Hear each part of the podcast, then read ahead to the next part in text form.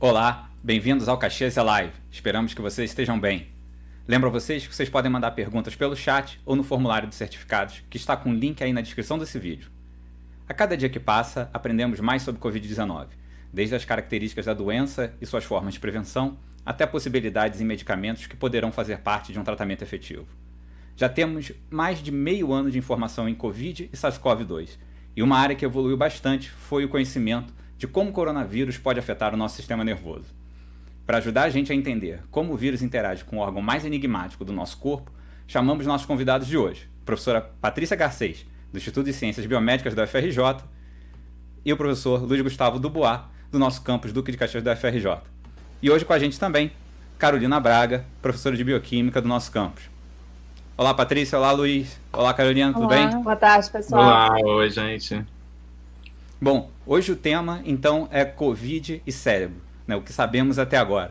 Vou deixar, então, o Luiz Gustavo e a Patrícia se apresentarem né, e contarem para a gente um pouco né, como está essa situação em relação à Covid-19 né, e o cérebro humano. Oi, gente, boa tarde. É, espero que vocês estejam me escutando. É, eu vou compartilhar aqui minha tela para a gente botar o que, as coisas que a gente trouxe para vocês verem. É, e bom, eu não sei se está tá aparecendo aqui, peraí. Bom, eu sou. Um, bom, a gente veio então hoje falar para vocês sobre a Covid-19 e o cérebro, né? O que, que a gente sabe até agora. É, eu sou então Luiz Gustavo de Bois, eu sou professor da UFRJ, do campus de Caxias, e eu trabalho especificamente com um, um tipo tumoral que acomete o cérebro, né, o sistema nervoso central, que se chama glioma, e tento entender como o metabolismo desses tumores ajuda na progressão deles. Patrícia? Bom, gente, obrigada por, pelo convite, né, Marcel, Carol e também Gustavo, de estar aqui falando com vocês. Então, eu sou Patrícia Garcês, sou professora do Instituto de Ciências Biomédicas da FRJ, e eu trabalho com o desenvolvimento do cérebro e também com as malformações cerebrais, principalmente as causadas pelo vírus da Zika.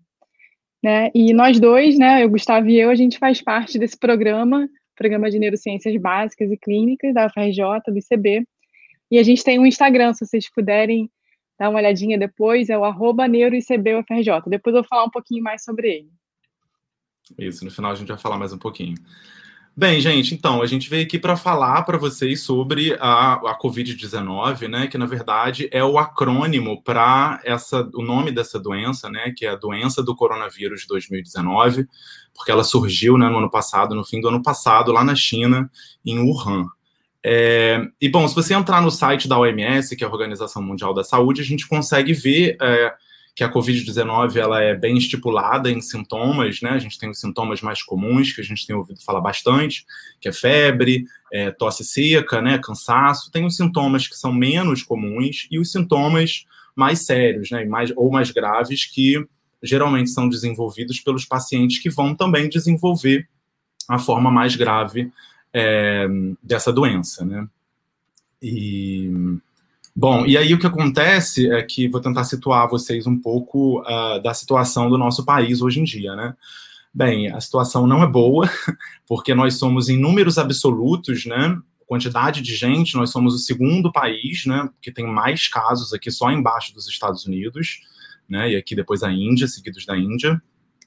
Mas se a gente pegar o número de casos por milhões de habitantes, a gente consegue ver que a posição do Brasil desce, né, 10 casas, 10 casas aí, vira o décimo segundo, né, em número de casos por milhão de habitantes. É o que a gente chama de uma normalização que a gente faz, né? E mas isso pode parecer bom, mas não é tão bom, porque na verdade o Brasil ele é o primeiro caso em velocidade, né, de, pro, de propagação da doença. Quer dizer, o número de novos casos por dia por milhão de habitantes. Né? Então a gente está aqui sempre brigando com os Estados Unidos, né? E com a África do Sul nesse momento. Esses dados aqui são do dia 31, na verdade. Não são de hoje, não.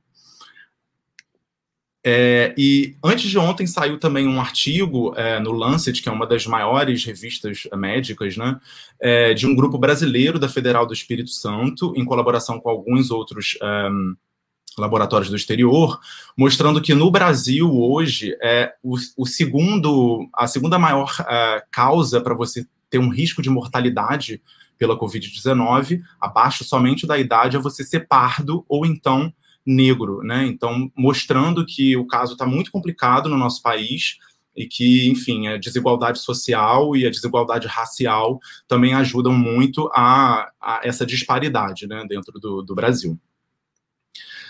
É, mas então, a Covid-19 ela é uma doença, né, e ela tem um agente etiológico, né, um causador dessa doença. E o causador dessa doença, todo mundo já ouviu falar, é o famoso coronavírus, né, o novo coronavírus, que a gente convencionou de chamar de SARS-CoV-2. Vou explicar por que um pouquinho depois. E ele é chamado de corona porque corona, é, em latim, significa coroa, né? Tipo uma coroa de princesa, de rei, né, e tal. Então, quando a gente olha o coronavírus no microscópio, como essa primeira, uma das primeiras fotos dessa aqui, ó, que saiu nos Estados Unidos e foi colorida artificialmente, a gente vê que o vírus é esse redondinho, né? E na membrana dele tem um monte desses, dessas, desses spikes, né? Desses espinhos aqui, parecendo uma coroa. Por isso que ele acabou sendo chamado de coronavírus, né? E aqui, nessas duas outras fotos, também são micrografias, né, no microscópio, e são fotos feitas é, por uma pesquisadora brasileira da Fiocruz, e é a primeira vez, né, a primeira foto documentada do vírus entrando dentro de uma célula, né? Então aqui a gente vê a membrana da célula né, e o vírus entrando. E nessa daqui, essas partículas mais escurinhas aqui, é, é, escuras, né? São os vírus, então, chegando na membrana para poder entrar dentro da célula. Bom, e aí o coronavírus, em alguns casos, ele, em algumas pessoas, né, quando ele infecta algumas pessoas, essas, esses pacientes podem desenvolver a forma grave da doença que o coronavírus acaba provocando na gente, que se chama síndrome respiratória aguda grave, né? E aí é o acrônimo para é, SARS é acrônimo para isso, né, em inglês, na verdade. Bom, e a SARS, que é essa síndrome respiratória, ela é, como o nome diz, uma doença é, respiratória, né, na sua essência, do trato respiratório, e ela comete, basicamente, principalmente, né, as vias aéreas inferiores e os pulmões. Então, por exemplo, a gente pegar e fizer uma tomografia computadorizada de um paciente com SARS, quer dizer, no quadro grave, né, e olhar o tórax desse paciente, a gente vê aqui, ó, os dois pulmões, né, e o pulmão com esse aspecto aqui meio manchado, tá vendo? Umas partes mais escuras, umas partes mais claras, isso é o aspecto que a gente chama de vidro fosco, que vocês já devem ter ouvido falar muito também por aí pelo noticiário. Né? Gustavo, é uma pergunta que muita gente é, já se fez e talvez ainda se faça, né, é como, tem, como surgiu a, o SARS-CoV-2 e a Covid-19. Né, você tem alguma atualização nisso para dar para gente? É, Marcel, é, a gente ainda não sabe muito bem do COVID-2, né, do, desse novo coronavírus, ainda está sendo estudado, mas a gente pode olhar para o passado e entender so, é, sobre outras epidemias e outras pandemias causadas por coronavírus. Né? Então, a gente teve uma primeira pandemia de coronavírus lá em 2003, que também começou na China, né, que foi com o SARS-CoV-1, né, hoje a gente chama de CoV-1, porque agora apareceu o 2. E outra pandemia também é de corona, provocada por coronavírus em 2012, que foi no Oriente Médio, né? E por isso a gente chama de MERS, né? Então, a gente sabe que uh, essas duas pandemias foram causadas por coronavírus que vieram de, de morcegos, né? E esses coronavírus provavelmente passaram por outros animais até chegar no homem, né? No caso do primeiro coronavírus, ele provavelmente passou por um animal que se chama pangolim, que não é muito comum aqui no nosso país. E no caso da MERS, ele passou por camelos até então atingir é, o ser humano aí e causar essas, essas síndromes respiratórias, né? E aí, é, a primeira pergunta que se colocou quando apareceu o primeiro coronavírus, né, esse em 2003, foi: ok, como que então esse coronavírus faz para poder infectar e entrar dentro das células, né? Bom, aí eles descobriram que, na verdade, o, o coronavírus 1, ele usa uma proteína, tá, que está dentro da que está na membrana da célula, para poder entrar e colocar o seu material genético dentro dessa célula, né? E o nome dessa proteína é ACE2, tá? Então, como é que eles como é que eles descobriram isso? Eles pegaram várias células que expressavam AC2, né, que tinham AC2 na sua membrana, e jogaram várias quantidades de vírus, de coronavírus diferentes nessas células. E eles viram que, mesmo nas menores quantidades, assim, com muito pouco vírus, esses vírus conseguiam infectar e re se replicar dentro dessas células, né? O que sugeria, sugeria fortemente que era pelo AC2 que o coronavírus estava entrando dentro dessas células. E aí, então, a confirmação veio depois que, quando a gente joga o coronavírus nas células que expressam AC2 e joga junto um anticorpo neutralizante que impede que o coronavírus se ligue a essa proteína, quando isso acontece, as células param de morrer, elas ficam vivas, sugerindo, então, que essa infecção está sendo bloqueada e que realmente o AC2 é a proteína, né, o, que está é, favorecendo, né, e é, é a porta de entrada um, do coronavírus 1, né? E aí, ACE2, o que, que é, né, essa ACE2? ACE2 também é abreviação, né, para um nome que é a enzima conversora de angiotensina 2. Aqui a gente pode ver a estrutura dessa proteína, parece um pouco é, estranho para quem não entende muito, né? Mas então, a, a, a ACE2, ela fica ancorada na proteína, ah, desculpa, na membrana das células. Então, aqui em azulzinho a gente tem a membrana de uma célula e a ACE2 ancorada nela aqui. Então, quando chega o, o, um coronavírus, né, no caso aqui o coronavírus 1, ele consegue se ligar a essa proteína, tá, AC2, recrutar uma segunda proteína, né, um correceptor, que é a triple S2, e a partir dessa ligação do coronavírus com, esse, com essas duas proteínas, ele consegue então introjetar o seu material genético dentro da célula que ele está infectando, certo? Então, uma vez o material genético dentro dessa célula, o vírus meio que convence a célula a produzir novas partículas virais. E aí a célula fica hackeada, né? Tipo, o vírus acaba fazendo a célula produzir mais vírus para ele. É... Bom, e aí, quando surgiu então nesse nosso novo coronavírus, o que a gente está vendo agora, né? A gente acabou chamando ele de SARS-CoV-2, porque quando se foi analisar o material genético desse vírus lá no começo, eles viram que o material genético do SARS-CoV-2 era de 75 a 78% igual ao SARS-CoV-1, né, aquele primeiro lá de 2003. Então, a primeira pergunta, né, a primeira dúvida que suscitou os cientistas foi: será que esse novo coronavírus também usa a ACE2 para poder entrar dentro das células? E isso foi comprovado que sim, né? Como que eles fizeram isso? Eles pegaram um coronavírus inespecífico, que é esse primeiro aqui, né, o verde, o coronavírus 1, que é esse vermelho, e o coronavírus 2, que é esse laranjinha aqui. E eles pegaram esses vírus, esses três tipos virais, e deram para várias células diferentes, né? Deram para células humanas, então essa barrinha cinza aqui, né, são todas células humanas, diferentes tipos de células humanas. E aqui são células animais, né? Então a gente tem de camundongo, porquinho da Índia, morcego, enfim, vários outros animais aqui. E aí, quando ele foi comparar a taxa de entrada do vírus nessas células diferentes, ele percebeu que a taxa de infecção do coronavírus 2, do novo coronavírus, era muito semelhante ao coronavírus 1, tá vendo? As barrinhas estão praticamente iguais aqui, né? E diferentes do coronavírus inespecífico. Então, que sugeria fortemente que o AC2 era realmente também a porta de entrada do novo coronavírus. E aí também eles fizeram aquele mesmo experimento para bloquear a proteína, para impedir o vírus de se ligar a ela, e eles viram que quando eles faziam isso, realmente a entrada do vírus dentro das células ficava completamente inibida, né?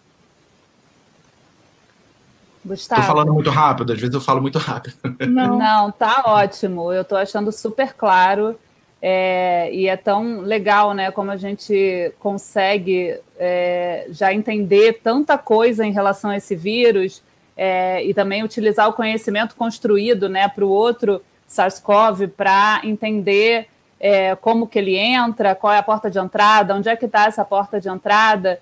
E ao mesmo tempo, né, eu fico pensando que a gente tem visto, né, que parece que as manifestações clínicas podem ser muito diferentes, né, é, dependendo da, do, do indivíduo acometido, né? A gente vê que tem pessoas que são contaminadas e que são assintomáticas, algumas têm sintomas bem brandos e outras sintomas gravíssimos, né? O que a gente tem visto aí o tempo todo, né, ao longo dessa pandemia.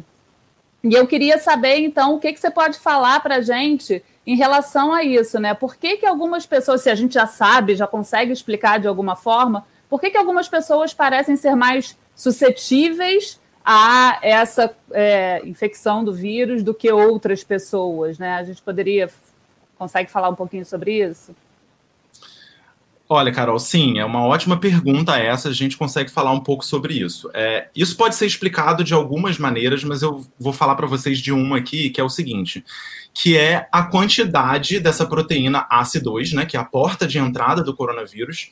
Então, de acordo com a quantidade que você tem de AC2 nas suas células, isso pode facilitar ou dificultar a entrada do vírus dentro da sua célula, né?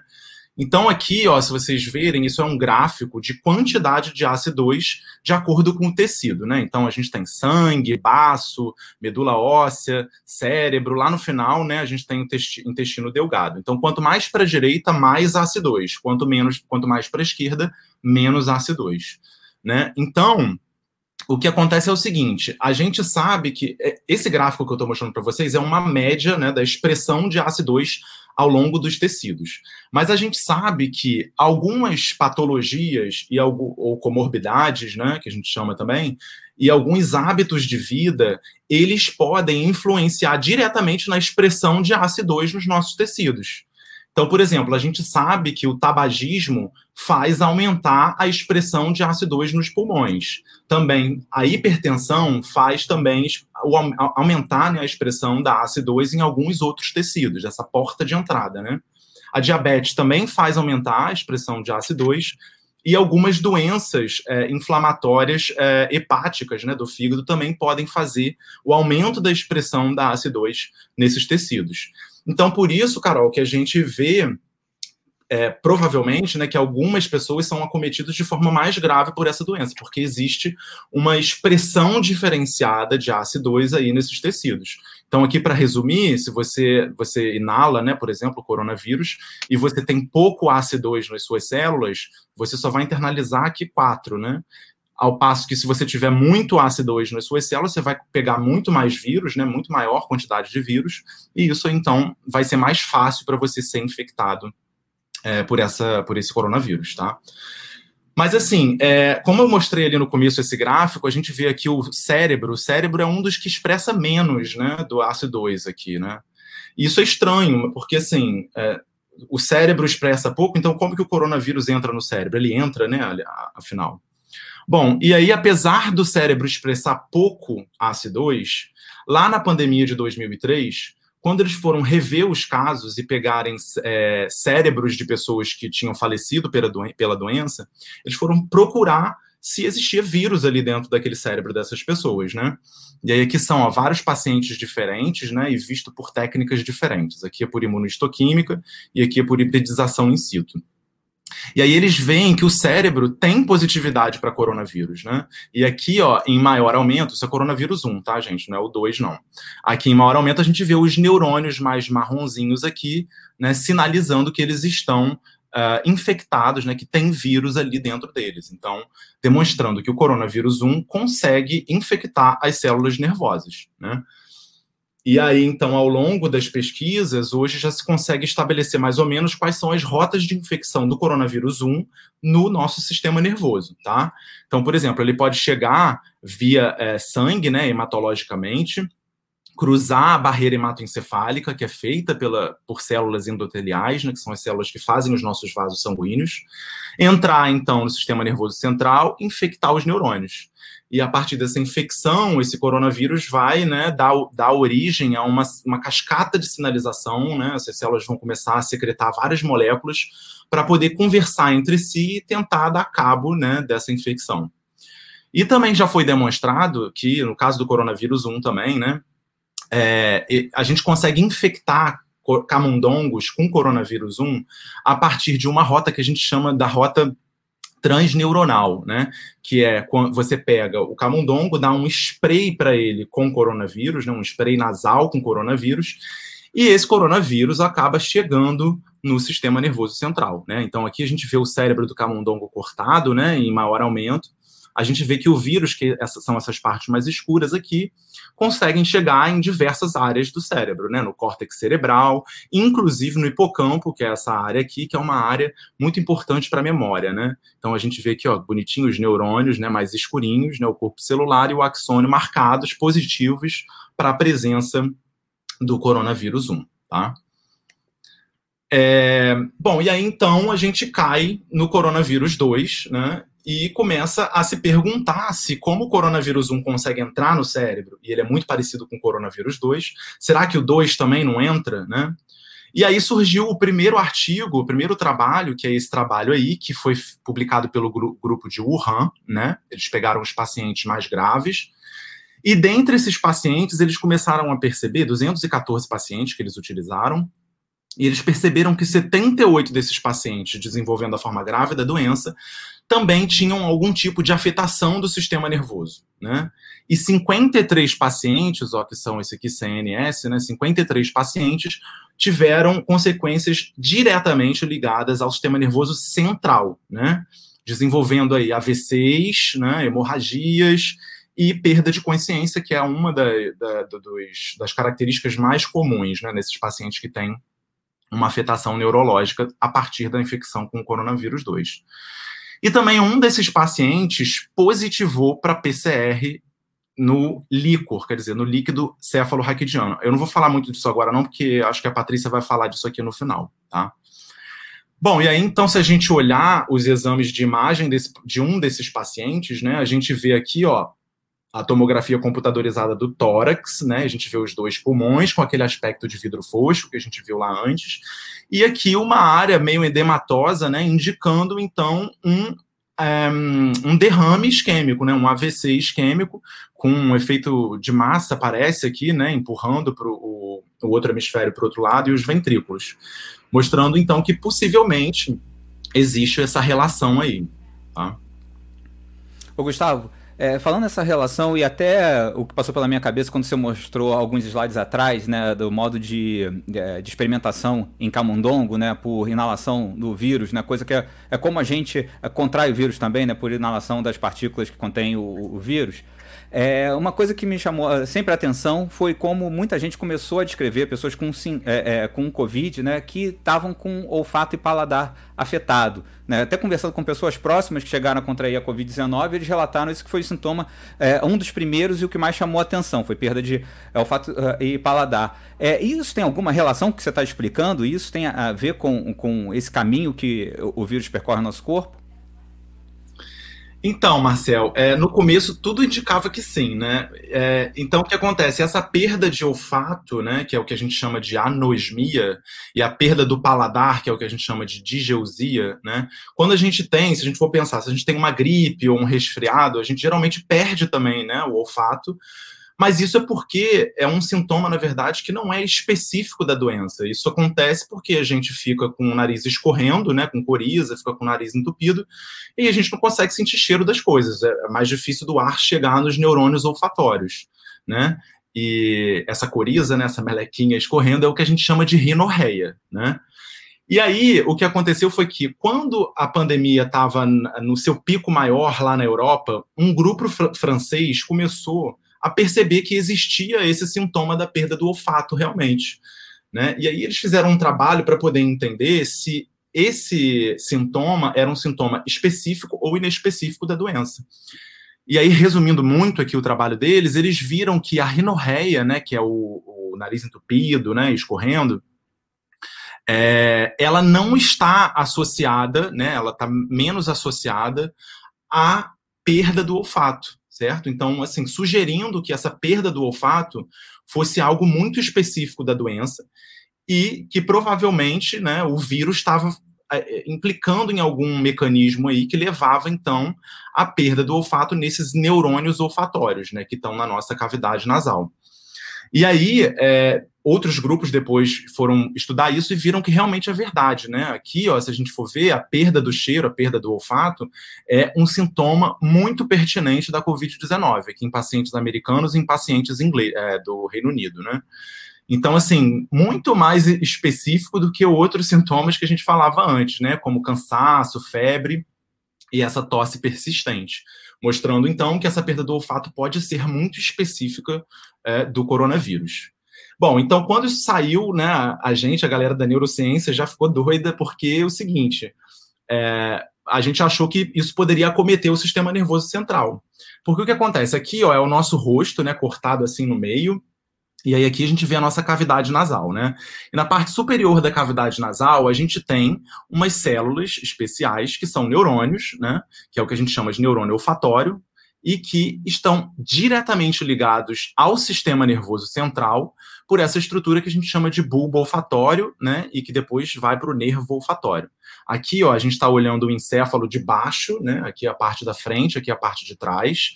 E aí, quando a gente olha de baixo, a gente consegue ver essa estrutura que é o, bulbo olfatório e o nervo olfatório, que é o par de nervo, nervo craniano número um. Né? Então, como existe a perda do cheiro, né, a perda da, do, do olfato, e esses neurônios estão diretamente ligados aqui com o sistema nervoso central, já todo mundo ficou muito é, curioso né, para saber se realmente é, isso era verdade. Se o coronavírus realmente entrava. Gustavo, fiquei pensando aqui, então, se é, é, essa perda de olfato né, não tem relação com a rinorreia, né, uma palavra que eu acabei de aprendi, aprender, é, que é o que normalmente a gente pensa, né, pelo menos para outras é, infecções respiratórias, é, será, sei lá, já foi visto, ou a gente pode afirmar se tem uma relação, tem infecção, então, do vírus diretamente nas células neuronais aí do bulbo olfatório, a gente, pois já, é. a gente sabe isso. Essa é a pergunta de um milhão de dólares, né? Ah, Mas tá. olha, é, é, a, a, primeira coisa que vem na nossa cabeça é o seguinte, né? Vamos, já que o vírus usa a AC2 para entrar, será que nesses neurônios olfatórios tem AC2? Tem a porta de entrada que o vírus tem lá a chavinha para entrar? E se a gente for analisar as células da mucosa uh, nasal, né?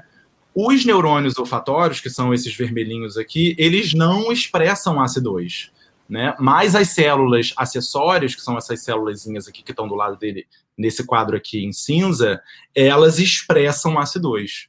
Então, é muito provável de que os vírus estão infectando somente essas células acessórias, já que os neurônios não possuem a chave, né, o AC2, que é a porta de entrada do coronavírus 2, certo? E aí, se a gente olhar com maior precisão, né, e maior especificidade para dentro dessas células da mucosa, a gente vê aqui ó, um corte, dois cortes dessa mucosa, né? E a gente vê que o vírus ele está presente em células, que esse tá, o, o vírus é esse vermelhinho, né? É, ele está presente em células que expressam essa outra proteína que se chama citoqueratina 18 e que é um marcador para células que não são os neurônios. Então, quer dizer, quem está sendo infectado aí na mucosa nasal provavelmente não são os neurônios e sim essas células acessórias. Né? Aqui também é a mesma coisa, só que a gente está vendo que as células que estão marronzinhas, ou seja, infectadas pelo vírus, é, morfologicamente a gente consegue dizer que isso aqui não é um neurônio e sim uma célula acessória. Tá?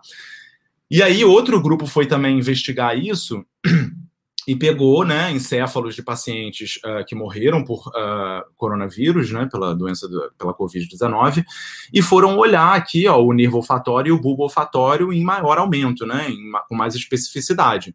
E eles viram que não existe nenhum tipo de lesão aparente né, nesse bulbo olfatório, nesse nervo olfatório, indicando que o SARS-CoV-2, né, o coronavírus, não entra no nosso sistema é, nervoso pelo uh, bulbo olfatório e pelo nervo olfatório. Provavelmente não, né? Já que não tem essa, essas lesões aqui. O que você mostra, então, com é, essas imagens é, e os dados do slide anterior é que não necessariamente o SARS-CoV está infectando todas as células né, é, é, próximas às células nervosas ou mesmo células do, do cérebro. Né? Então a, a, pergunta que fica é, é, que partes do cérebro então ele, ele pode chegar? Né? Será que já temos isso é, é bem mapeado? Né? Quais partes do cérebro o SARS-CoV é, chega? E, e aí é, se chega em várias partes, né? tem algum sintoma específico para cada parte que ele chega? É, Marcel, essa também é outra pergunta de um milhão de dólares. E assim, a gente está começando a descobrir agora se o vírus consegue ou não chegar é, no sistema nervoso central. Vou fazer mais um pouco de suspense. É, então, assim, é, a gente vai falar para vocês agora né, as duas possíveis formas que o coronavírus, né, a doen quer dizer, a, a Covid-19, a doença do coronavírus, pode estar tá afetando o sistema nervoso central. Né? Então, a gente pode dizer que existe uma forma indireta, quer dizer, que o vírus não está chegando no sistema nervoso, mas pelas modificações que ele está promovendo no resto do corpo, acabam atingindo o sistema nervoso central, e uma forma direta, que aí sim seria o vírus mesmo, ele mesmo, chegando no sistema nervoso central, tá? Então, vou começar falando para vocês das formas indiretas, né?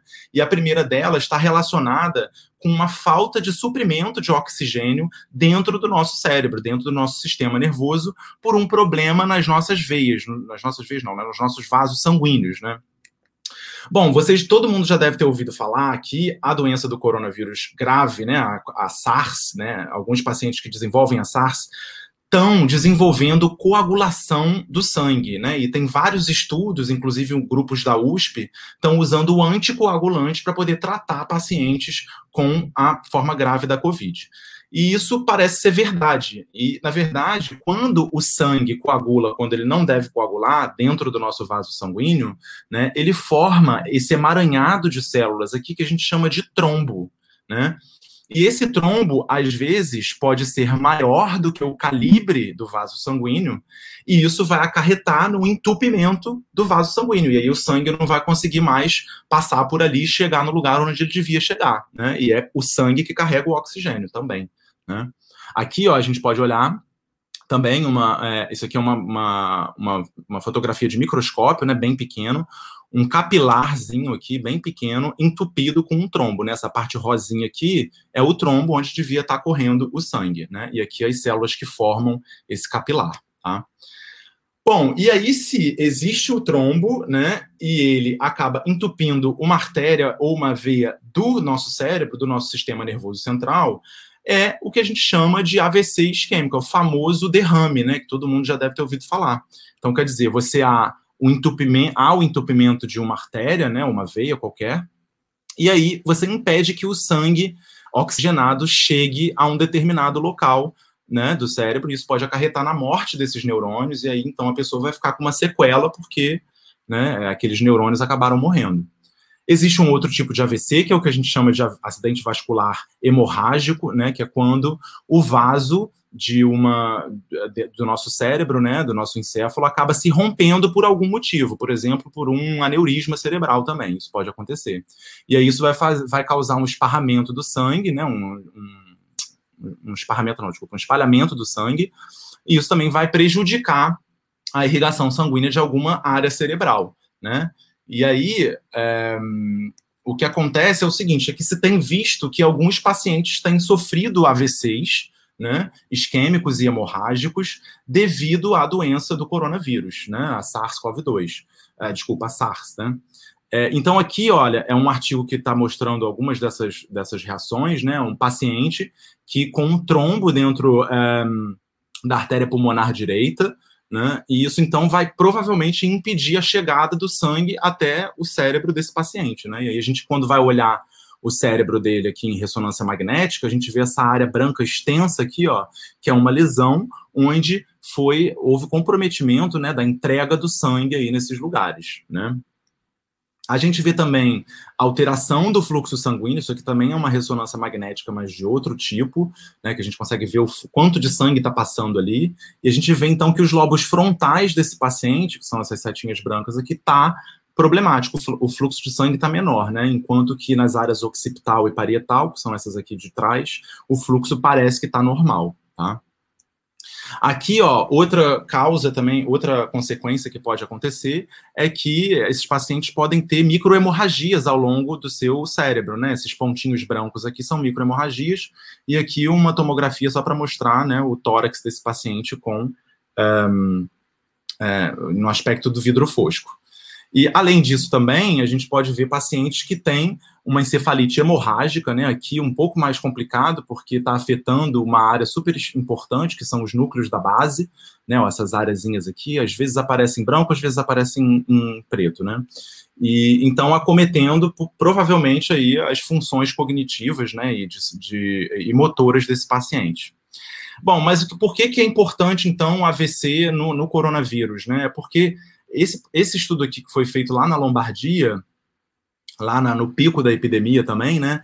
A gente vê que os pacientes é, tendem a morrer muito mais com o AVC é, provocado uh, por coronavírus aqui, ó. Então, 34% desses pacientes morrem por AVC, enquanto que os pacientes que não têm COVID morrem muito menos por um tipo de AVC desse, né? Então, mostrando aí que provavelmente o coronavírus está atuando de uma forma muito maléfica, né, no, no, em promover esses AVCs e mortalidade. Bom, e a segunda parte indireta que o coronavírus pode atingir, a Covid pode atingir o nosso sistema nervoso central é através da famosa tempestade de citocinas, né? Eu acho que todo mundo já deve ter ouvido falar isso na televisão também. Mas o que, que é a tempestade de citocinas? É o seguinte: quando a gente tem uma infecção por um vírus ou uma bactéria no nosso corpo, algumas vezes pode ser que o nosso sistema imunológico acabe enfrentando essas infecções de uma forma exacerbada, mais do que ela deveria ele acaba secretando várias moléculas que vão promover uma inflamação generalizada no nosso corpo, e isso pode acarretar em diversas, é, diversos problemas né, para a nossa saúde. Então, pode ter aí é, hipercoagulação sanguínea, pode ter é, é, danos no fígado, danos no rim, enfim, vários problemas, né? E, inclusive, as células do sistema nervoso central podem entrar no sistema, eh, desculpa, inclusive as células do, do, sistema imune podem acabar entrando no sistema nervoso central. Isso não é uma coisa que elas deviam estar fazendo normalmente.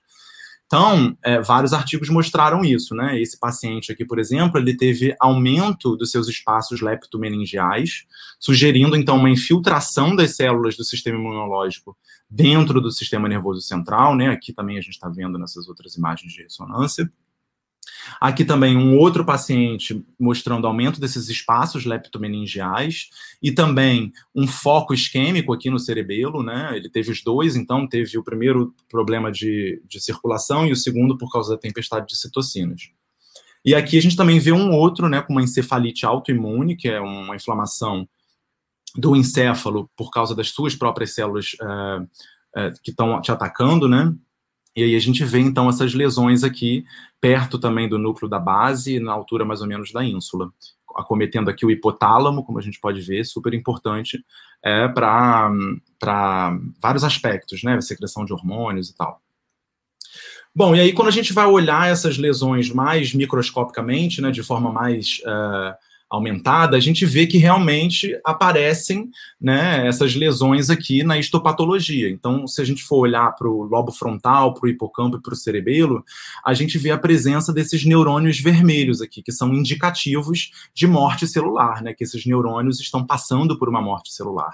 Tá? A gente vê outras coisas também, como arteriolosclerose, que é mostrada aqui por esse espaçamento entre o vaso sanguíneo e o parênquima cerebral. A gente vê também nódulos microgliais é, mostrando essa inflamação, né? E uma inflamação perivascular aqui. Tá? Essa parte mais marronzinha é um marca, uma marcação para microglia, para CD45, para mostrar que realmente a microglia está infiltrando aí um, esses vasos sanguíneos. Cara, sensacional, Gustavo. E, e, fico muito impressionado com a quantidade de dado que você traz para a gente, né? A quantidade de pesquisa ao redor do mundo em volta da Covid e de forma espe mais específica, né, no, no tipo de lesão é, é, que a infecção por SARS-CoV-2 é, é, promove. Né? E eu te pergunto, até para a gente se esperar um pouquinho na, na história, né? É, é, outras viroses ou, ou, outras doenças apresentariam né, lesões parecidas, sintomas parecidos com esses que você acabou de descrever? É, Marcel, assim, é, sintomas eu não diria, mas de lesão a nível microscópico, né?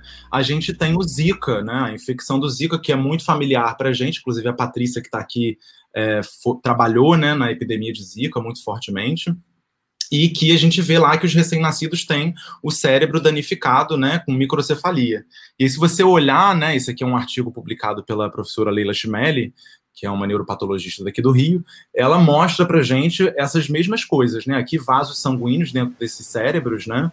É, com inflamação perivascular, né? E também marcação aqui para linfócito CD8, é, sugerindo então essa invasão do sistema imunológico dentro do tecido nervoso. E aqui também é, nódulos microgliais. Gustavo, é, indo um pouco aí na onda da pergunta do Marcel, e agora então que você levantou aí, relembrou a gente a questão do Zika, é, eu fiquei pensando né, que essa relação entre vírus respiratórios ou inicialmente é, vistos apenas como como respiratórios ou acometendo o sistema respiratório, essa relação com o sistema nervoso central ou cérebro, também não é, não é inédita, né? Não é uma novidade na ciência, digamos assim. É, não, Carol, não é uma novidade, né? Inclusive eu trouxe para terminar essa parte indireta esse artigo aqui que é da University College of London, que saiu há pouquíssimo tempo, acho que tem algumas poucas semanas, é, em que eles estudaram vários pacientes que tiveram acometimento nervoso, né?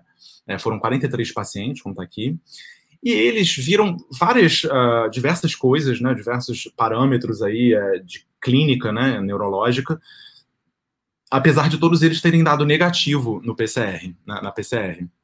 Mas o que eles começaram a perceber é que essas síndromes que esses pacientes estavam desenvolvendo depois de ter a COVID, né, se parece muito com uma síndrome que já existe, né, que é chamada de encefalomielite aguda disseminada, tá? Que é, é a a, a, o acrônimo, né? E que é uma síndrome é, classicamente de demielinizante, né, que acaba destruindo as mielinas e que tem também um componente inflamatório importante. Aqui a gente vê também ó, a inflamação perivascular, né, e vários então é, linfócitos dentro dentro do tecido nervoso desse paciente aqui específico, tá? Essa doença, o que é mais engraçado é que essa doença, ela é muito rara, né? E aí, lá no Reino Unido, estava tendo um, o normal, né, é que tenha um novo caso por mês, que apareça no país inteiro, né? Mas depois de março de 2020, quando começou maior, né, a pandemia de coronavírus, isso passou para um novo caso a cada semana, né? Então, assim, aumentando muito a incidência dessa doença. Então, fez aí o radar desses caras é, piscar para ver que poderia estar tá tendo uma relação entre o coronavírus e essa uh, síndrome, né? Aqui, só para vocês verem, isso aqui é um paciente com coronavírus, né? E que apresenta é, é, componentes muito semelhantes à, à ADEM, né? Então, aqui a gente vê infiltra, infiltrado inflamatório, né? Marcado aqui, aqui mostrando essas células é, macrófagos, né, inflamatórios, e inclusive a destruição da mielina, que também é um componente importante na ADEM, na encefalomielite aguda disseminada. Bom, e aí se a gente for olhar para o passado, né, a gente teve então lá na década de 10, final da década de 1910, a gente teve a pandemia de uh, gripe espanhola, né, onde muita gente morreu e está sendo muito semelhante com o que está acontecendo agora. E aí, nessa época, nessa mesma época, no final da década de 10, existiu, é, concomitantemente à pandemia de uh, gripe espanhola, existiu também uma epidemia de um outro tipo de doença, que é essa encefalite letárgica, ou epidemia do sono. Né, que é uma, uma doença que até hoje ninguém sabe pelo que é causada, tá? Ninguém tem a menor ideia e ela provoca né, alguns problemas no cérebro. Existe um componente inflamatório também, tá? Na substância cinzenta, principalmente, mas a pessoa fica letárgica, né? Fica sonolenta e desenvolve um, uns tremores muito parecidos com Parkinson. E aí, então, isso, é, muitos cientistas daquela época tentaram associar a gripe espanhola à, à encefalite letárgica, né? E só que ninguém conseguiu comprovar isso. E esse grupo agora de Londres que eu falei para você está tentando comprovar que pode existir aí uma relação entre a COVID-19 e a encefalomielite aguda disseminada. Então, para as pessoas terem é, ficarem mais atentas, né, para que não para se possivelmente há uma uma correlação entre essas duas, né? Pessoas que tiveram Covid e depois desenvolver essa encefalite. E, Patrícia, fala para gente, então, um pouco mais sobre isso e pela, sobre as formas diretas. Sim, então, você falou bastante, né, das formas indiretas, como que o vírus, ele consegue, né, indiretamente acometer o cérebro. Agora, a gente vai falar um pouquinho como que ele diretamente pode causar dano, né, para as células nervosas. E como que a gente estuda isso, né? Então, uma das, das primeiras preocupações é como que a gente, na verdade, pode manipular esse vírus de forma segura nos laboratórios, né? Então, o SARS-CoV-2, ele, por ser um vírus realmente que causa uma letalidade alta, né, um patógeno perigoso, ele tem que ser manipulado em cabines e salas, né, de biossegurança classe 3. Então, vocês conseguem ver aqui na direita né, os pesquisadores manipulando esse vírus nesse ambiente, né, na cabine estéreo e esse ambiente filtrado, né, que onde eles estão completamente protegidos. Então, Na UFRJ, por exemplo, na nossa universidade, a gente tem um laboratório com esse tipo de biossegurança, né, o laboratório professor Amil Cartanuri, lá no Instituto de Biologia, e eles estão manipulando o SARS-CoV-2 lá e fazendo os experimentos. É, vendo essa estrutura toda, né, é, não só então é difícil estudar SARS-CoV por causa da, da, da, infraestrutura necessária, né, com toda a segurança, mas é, é sendo novo, né, uma descoberta muito nova, né, a gente já tem bem estabelecidos modelos é, para a gente estudar eles, células modelos, animais modelos para a gente conseguir é, tocar esses estudos em laboratório? Então, sim, assim, a gente avançou bastante nessa literatura sobre os modelos animais, né, então por exemplo, a gente tem modelos com é, animais selvagens, né, como por exemplo o balbe C, que é um camundongo bastante comum no laboratório, e que os pesquisadores agora estão manipulando o vírus, adaptando esse vírus para que ele consiga infectar as células do camundongo. Então, lembra que esse vírus ele entra bem naquela com aquele receptor, né, o AS2 que o Gustavo falou anteriormente. Então, nesse estudo aqui que eu trouxe para vocês, os pesquisadores infectaram esse camundongo balbo C selvagem com o coronavírus 2 e fizeram várias passagens adaptando, adaptando esse vírus né, a esse camundongo. Fizeram seis passagens mais precisamente, aí vocês conseguem ver que essas partículas vermelhas são as partículas adaptadas, que adquiriram mutações. E então, esses, esses camundongos agora, eles têm uma carga viral alta, né, que é esse gráfico aqui da esquerda, com as barras vermelhas, a carga viral aumenta à medida que esse vírus é adaptado no camundongo, e na direita vocês conseguem ver em verde é, que a gente consegue detectar essas partículas virais juntamente com as células alvo, né, que são as células epiteliais respiratórias. Mas é, uma outra estratégia bastante comum para utilizar é, modelos animais é fazer um animal transgênico, né? Então, por exemplo, esse animal aqui é um animal black, que é um animal que foi manipulado para superexpressar o receptor humano da AC2, que é o receptor que, na verdade, reconhece o vírus, né? Porque no animal anterior, o que acontece? Os pesquisadores estão manipulando o vírus. Aqui, eles estão manipulando o camundongo. Então, vocês conseguem ver na figura aqui da esquerda que o controle ele não tem infecção né, de coronavírus, já na figura da direita, porque ele expressa o receptor ACE2, então ele tem uma infecção, apresenta uma infecção para coronavírus. E aí, nesses é, camundongos, os pesquisadores que publicaram num pré-print, depois eu vou explicar um pouquinho o que, que é um pré-print, mas eles é, eles, na verdade, eles colocaram essa superexpressão bem direcionada às células epiteliais, né? E eles conseguem ver um fenótipo respiratório e no próximo slide vocês conseguem ver um fenótipo no cérebro. Então, o camundongo ele desenvolve a síndrome aguda respiratória, mas também desenvolve aqueles sintomas que nos humanos, né, que o Gustavo falou anteriormente, que são aquelas inflamações cerebrais. Então, vocês conseguem ver aqui no I, né, o camundongo selvagem sem nenhuma infecção, e à direita, no, na, nessa, nesse painel do meio, vocês conseguem ver a infecção do coronavírus, e embaixo vocês conseguem ver que realmente causou uma inflamação, né? Tem um infiltrado inflamatório, um aumento das células microgliais, que são as células que estão que sistema imune do, do cérebro mesmo, e vocês conseguem ver também uma hemorragia perivascular. Então, como que eles fazem isso? A partir do, do coronavírus, injetando né, na narina do animal, o animal, porque ele é transgênico, porque ele expressa a, a proteína ACE2, ele desenvolve e a gente consegue modelar, isso é muito importante, né, não só para a gente entender um pouco mais né, o que o coronavírus acarreta, mas também para testar, por exemplo, drogas, a vacinas, vacinas novas, né, que estão sendo é, desenvolvidas, enfim. Então, os modelos animais são muito importantes, né?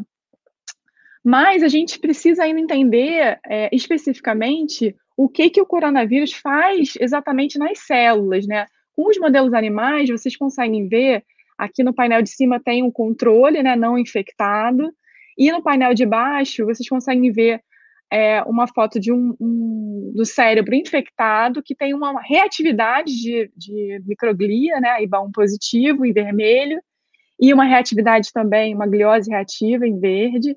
E à direita vocês conseguem ver, então, que as células, os astrócitos de FP positivas ali em cima, eles não estão colocalizados, na sua maioria, com a proteína spike, que é a proteína do coronavírus, mas no painel de baixo vocês conseguem ver que há uma colocalização entre o marcador neuronal, né, o N positivo, e a proteína spike verde. Né? Então, na verdade, a célula-alvo né, que a gente está vendo aqui nesse modelo animal são, são os neurônios. Né? Então, os neurônios estão sendo mais acometidos, que causa, obviamente, uma reação inflamatória secundária. Né? Mas para se. Desculpa. Você está mostrando para gente, só uma perguntinha, né? Que eu, que eu gosto muito de microscopia, eu não consigo deixar passar imagens como aquela.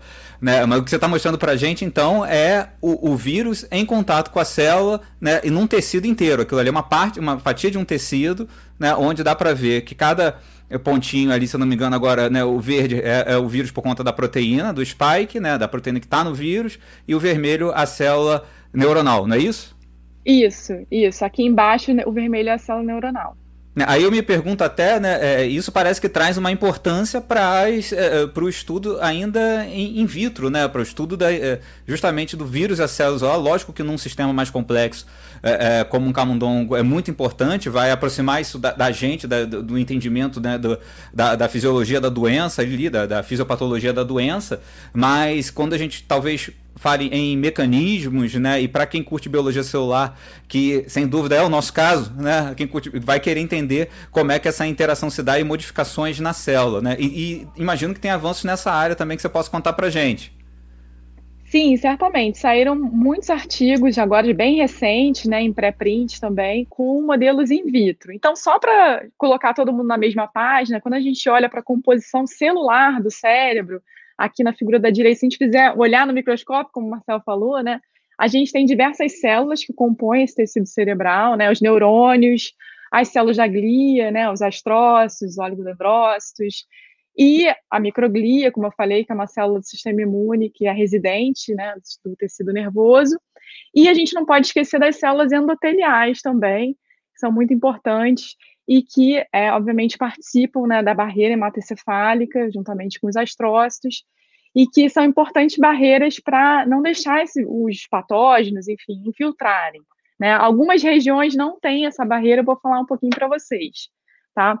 Mas, tendo em vista que a gente tem uma riqueza enorme de é, células no sistema nervoso, né, principalmente no cérebro que eu estou falando, qual, quais são as estratégias para se estudar, principalmente um tecido humano raro, né, de se obter e difícil de cultivar.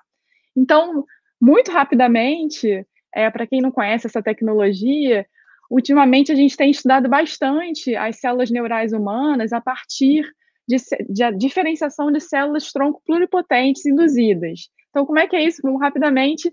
É, se a gente pegar uma células de um paciente, né, por exemplo, fazer uma biópsia de pele e colocar essas células em cultura, a gente consegue, a partir de um coquetel de fatores de transição, a partir de um coquetel de, de fatores que vão reprogramar essas células, e aí vão levar essas células que antes eram diferenciadas, vão levar elas para um estado tronco. Então, agora essas células conseguem se autorrenovar e também conseguem dar origem, quando diferenciadas, a diferentes tipos é, celulares, como, por exemplo, tecido nervoso, enfim, é, tecido cardíaco, e a gente está aqui, né, bastante é, focado no tecido nervoso. Então, a gente consegue produzir um neurônio in vitro, né, um neurônio humano, né, e foi isso que esses pesquisadores fizeram, é, além de produzir os neurônios in vitro, a gente consegue criar organoides, mini cérebros, que é fantástico, uma tecnologia de 2013, né? A gente consegue, no laboratório, criar, recriar né, o desenvolvimento do cérebro. Então, isso é, é, a partir dessas células tronco, a gente colocando essas células no meio de indução e depois em agitação, em bioreatores, a gente vocês conseguem ver aqui na foto como se fosse estruturas cerebrais. E aí, né, a gente tem essa tecnologia aqui no Rio, no Brasil, em São Paulo, enfim.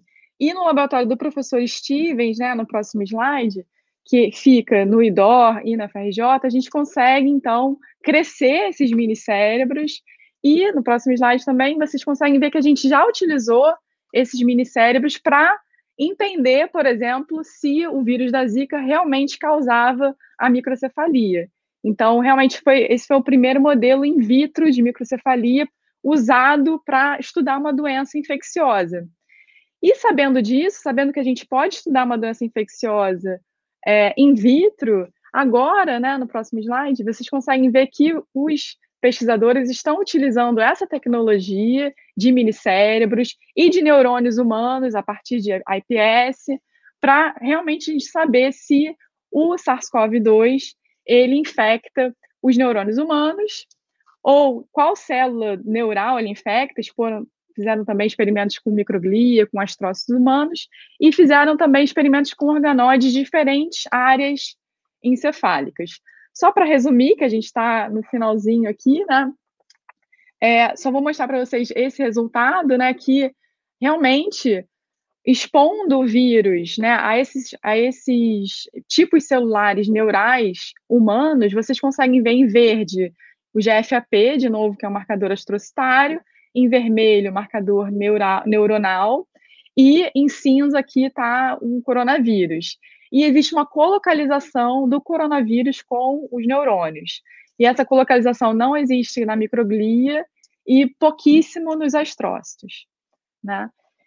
Então, no próximo, vocês vão conseguir ver, no próximo slide, que além do coronavírus infectar os neurônios, né, como está mostrando aqui nessas cabeças de seta, é, existe um defeito que o coronavírus causa, que é um defeito axonal. No próximo slide vocês vão ver que existe essa rarefação, né? Tá vendo que existe uma distribuição dessa proteína axonal tal, que é muito importante, né, para o transporte de vesículas né, nos axônios, com os neurônios infectados com coronavírus, essa distribuição ela fica completamente aberrante, ectópica, que a gente chama, né? Ou ela fica no corpo celular, onde ela não estaria normalmente, ou ela fica rarefeita, né? Então, isso pode indicar que realmente o coronavírus ele tem um efeito direto nos neurônios, e isso pode causar sim um dano a longo prazo, né, como em doenças neurodegenerativas.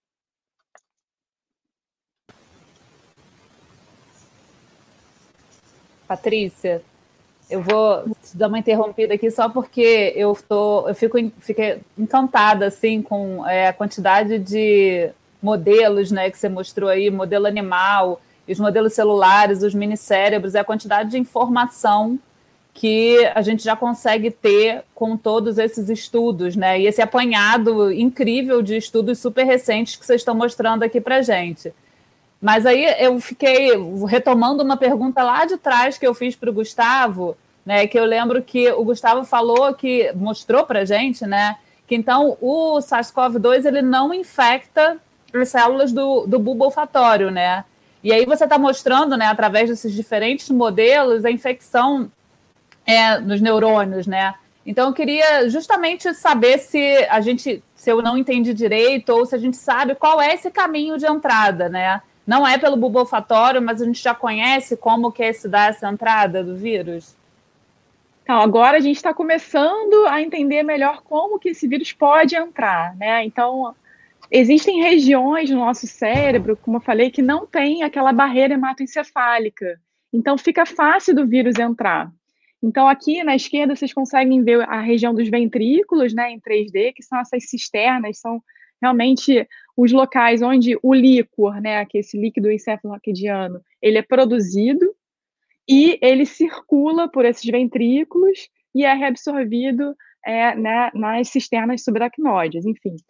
É, o, o plexo coroide, essa estrutura plexo coroide, ela é formada no embrião, né, no desenvolvimento do cérebro, e aí vocês conseguem ver aqui em C que, na verdade, é uma fusão, uma invaginação de um vaso sanguíneo juntamente com as células do empêndima, formando essa estrutura que é o plexo coroide.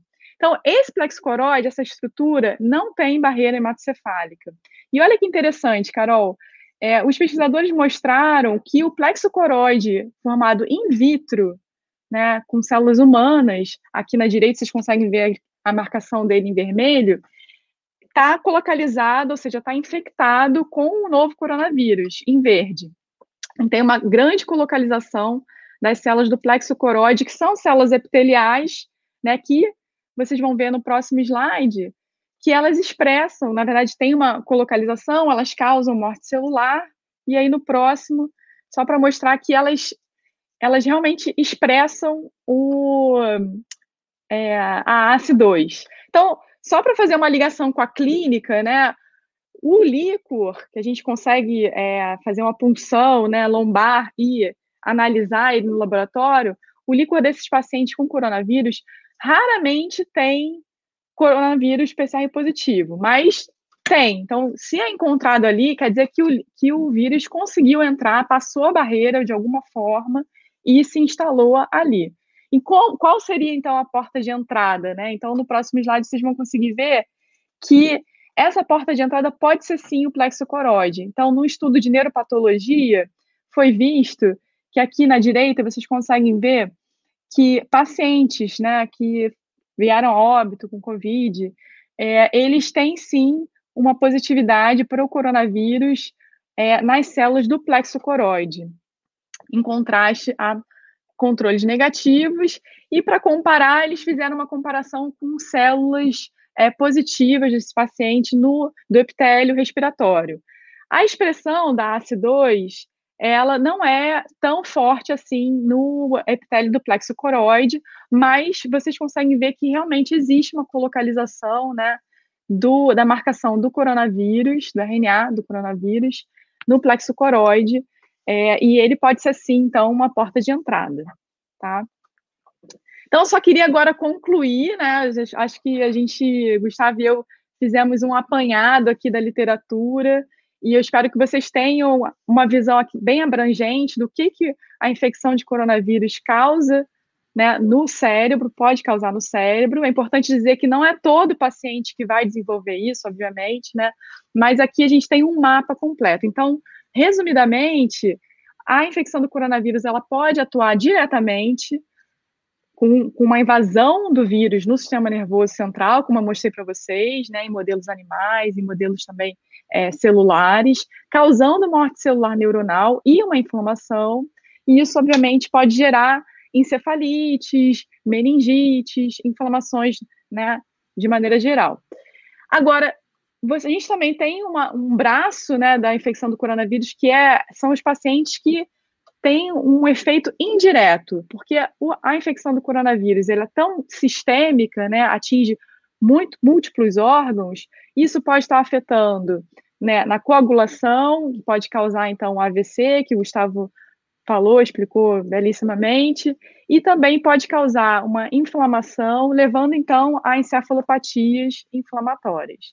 Agora, muito importante, interessante, que a gente está vendo cada vez mais está se entendendo um pouquinho mais sobre isso, é, são os relatos de pacientes pós-infecção, ou seja, pacientes que tiveram Covid, se recuperaram, mas agora estão apresentando uma inflamação, e isso levando, então, é, a quadros de encefalomielite aguda disseminada, que o Gustavo falou, e agora também vou contar para vocês que está tendo casos de uma síndrome que se chama uma síndrome de fadiga crônica. Isso tem saído na, na mídia, né? Saiu no Globo, ontem saiu no Financial Times. E quais são os sintomas dessa síndrome? Na verdade, a pessoa fica extremamente cansada, né? É, isso realmente atrapalha a vida da pessoa, ela não consegue trabalhar, muito cansaço, né? Dores musculares intensas, né? Enfim, tem esse quadro que é, que é chamado de síndrome de fadiga crônica, que não é, não é, obviamente, especificamente ligada ao coronavírus, mas está aumentando muito em pacientes que tiveram, que já foram recuperados para a Covid. Parece muito a encefalite letárgica, né? Aquela que eu estava falando antes, né? Sobre o... Sim. Uhum. Parece muito a encefalite letárgica, mas não tem os tremores, né? É, sim. Não apresenta aqueles tremores.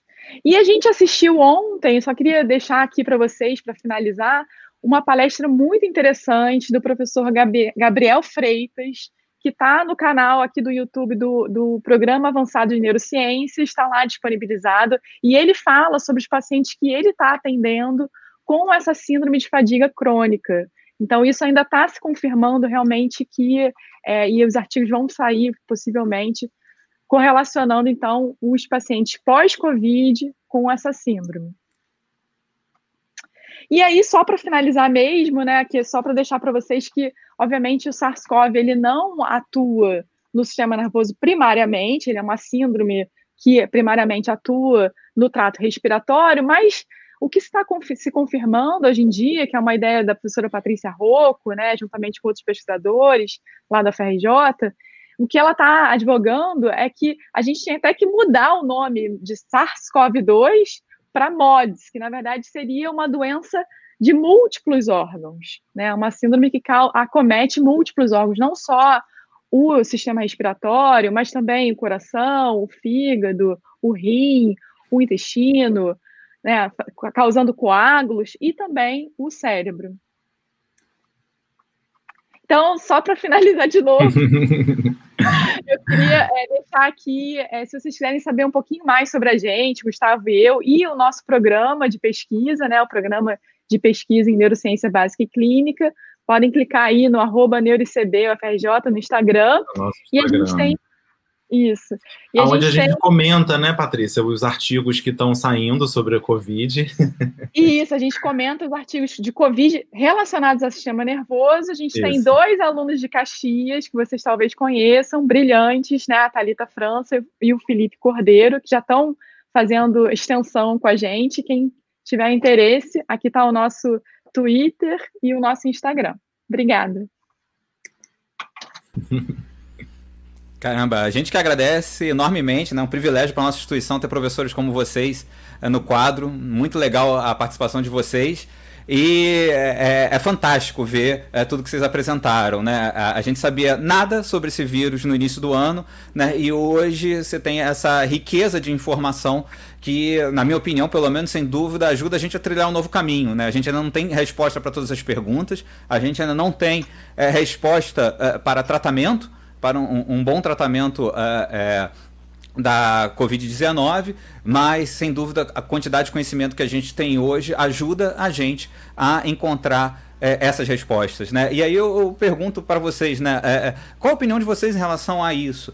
Né, é, é, qual a lição que vocês tiram de todo esse conhecimento agregado? Vocês até que dentro, né, imersos na neurobiologia, né, acompanharam isso desde, eu acho que do primeiro artigo que saiu sobre o assunto, talvez movidos pela, mais pela curiosidade do que é, é, é pela própria linha de pesquisa, né? Como é que vocês, qual é a lição que vocês tiram hoje disso, é, desse conhecimento agregado sobre COVID e cérebro? Eu acho que eu acho que é muito legal. Falou um monte de coisa, parece meio catastrófico, né? Mas, assim, o que é legal é que a gente está fazendo muitas parcerias, né? Eu acho que fortalece a ciência, fortalece os cientistas, né? E a Patrícia é, participou, né, do, da pesquisa com o vírus da Zika. Eu acho que a gente tem até umas, um, alguns slides aqui, ó.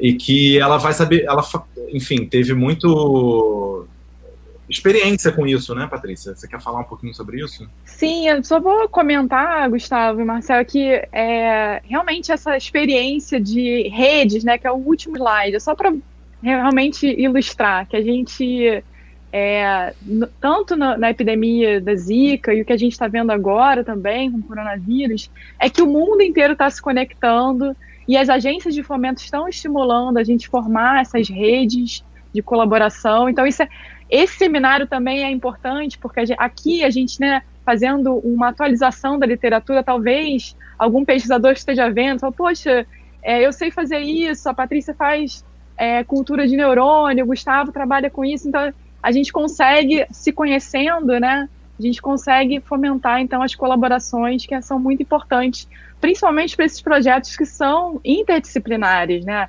veja, que a gente precisa ter conhecimentos de virologia, de biologia celular, de neurobiologia. Muito importante trabalhar juntos. É, e na Zika, né, é, a Patrícia fez parte e viu isso acontecer, né, Patrícia? Foi muito isso também. E, foi, assim, bastante.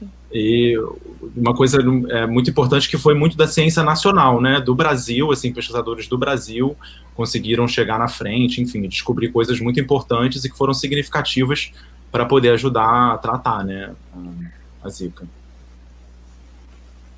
Sem dúvida, sem dúvida, super importante. É, e, muito bom a gente. Muito bom. Muito bom a gente, a gente ouvir isso e falar isso aqui na live, né? Acho, achei muito legal. A, a Patrícia mostrou várias estratégias para vários achados que a gente já tem sobre o SARS-CoV e apontando né, que ah, a gente tem isso aqui no Rio, a gente tem isso na nossa universidade. Então, eu acho que às vezes o conhe... até alguns comentários aí no YouTube, né? Nossa, tanto conhecimento, mas às vezes me deixa mais tenso em relação à gravidade da infecção, mas por outro lado, acho que é importante a gente também é, reconhecer e ficar feliz né, que o avanço científico e o que a gente pode fazer dentro da nossa universidade mesmo, como isso contribui para é, né, esse conhecimento e para que a gente possa pensar em estratégias né, é, aí para frente. Bem legal. Muito obrigada pela Perfeito. participação de vocês. Perfeito. Valeu, quem... gente. Obrigado também. Obrigada. Ótimo.